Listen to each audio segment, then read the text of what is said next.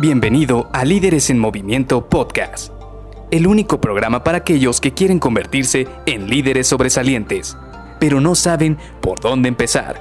Te revelaremos los secretos mejor guardados que te ayudarán a triplicar los resultados de tu equipo. Con ustedes, su anfitrión, mentor en temas de liderazgo, CEO de Líderes en Movimiento y persona que piensa que Maná es el mejor grupo de rock mexicano, Luis García.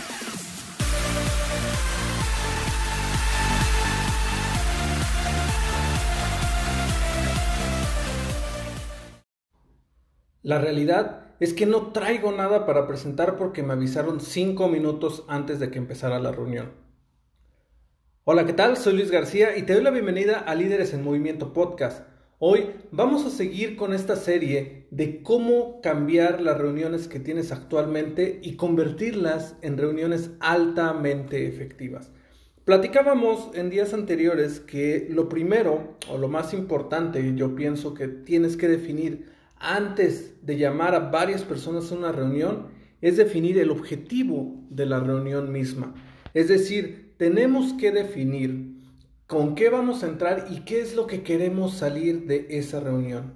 Lo segundo que platicábamos es que teníamos que darle un, un orden, es decir, una agenda, saber cuáles van a ser los temas que vamos a abordar, qué tipo de temas tenemos que abordar y después de esto, como tercer punto, definir a los invitados.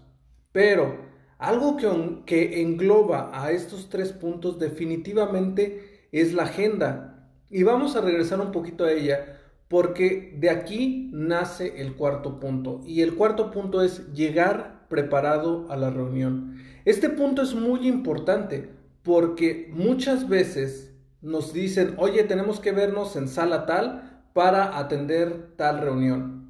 Y te lo vienen diciendo 5, 3 o incluso ya cuando la reunión, 5 o 3 minutos antes o incluso cuando la reunión ya comenzó prácticamente te avisan y te dicen, oye, ¿sabes qué? Ya solo te estamos esperando a, ti. ¿Qué es lo que pasa en ese tipo de reuniones?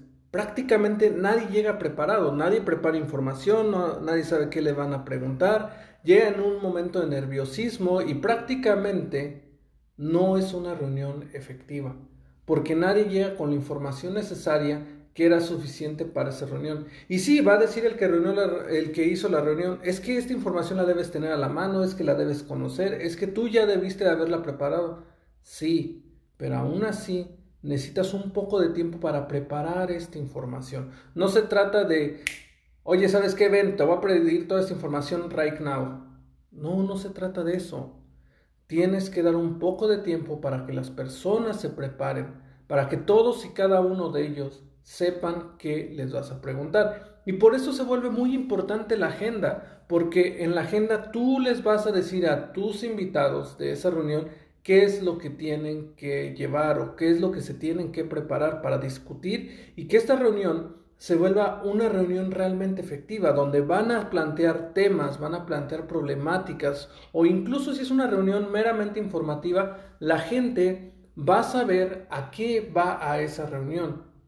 Pero si tú nada más de cinco minutos antes de que inicie la reunión dices, ¿sabes qué? Te veo en la sala tal para trabajar este tema, definitivamente no van a estar preparados. Y créeme, ha habido ocasiones en las cuales incluso yo he visto como invitados que tenían que presentar información o a los cuales les van a preguntar alguna información llegan sin su computadora. ¿Por qué? Porque los agarran, no sé, en la línea de ensamble, con un cliente, en el lobby, en un lugar lejos de su, de su área de trabajo y nada más por llegar a la sala terminan llegando sin la información. ¿Por qué? Porque no estuvo bien preparada, porque no se les avisó con tiempo, porque ellos no se prepararon con anticipación para ser cuestionados dentro de esa reunión.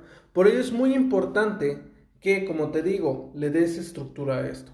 ¿Cómo lo vamos a hacer? Cuando tú envíes la invitación, y es lo que platicábamos hace un par de sesiones, vas a generar tu agenda. Pero en esta agenda vas a poner, vamos a revisar el proyecto tal, área de costos, fulanito de tal, 10 minutos. Por ejemplo, vamos a ver la adquisición de estas herramientas de trabajo, de estos desarmadores que se necesitan en la línea de ensamble. La PO ya fue emitida. Entonces, el área de finanzas tiene que revisar si ya se hizo el pago o si no se ha este, hecho la PO, revisar el área de finanzas o de compras, por qué no se ha hecho la PO. Y ya le pones al final, lo va a ver Juanito, o lo va a ver Verónica, o lo va a ver Claudia. Y tú ya ahí ya le estás poniendo qué es lo que se va a tratar, qué área o qué departamento es la responsable o la presunta responsable y por último, qué persona se le va a preguntar. Además, para cuando son temas muy grandes, también le puedes poner tiempo. Por ejemplo, si va a ser una discusión sobre cómo van a trabajar algún proyecto, cómo lo van a aterrizar, ponerle 10 minutos de tiempo. Y dentro de la reunión, darle seguimiento a ese tiempo, porque si no, termina volviéndose una reunión de un solo punto que estaba planificado para 5 minutos y lo terminan haciendo algo que dura hasta una hora.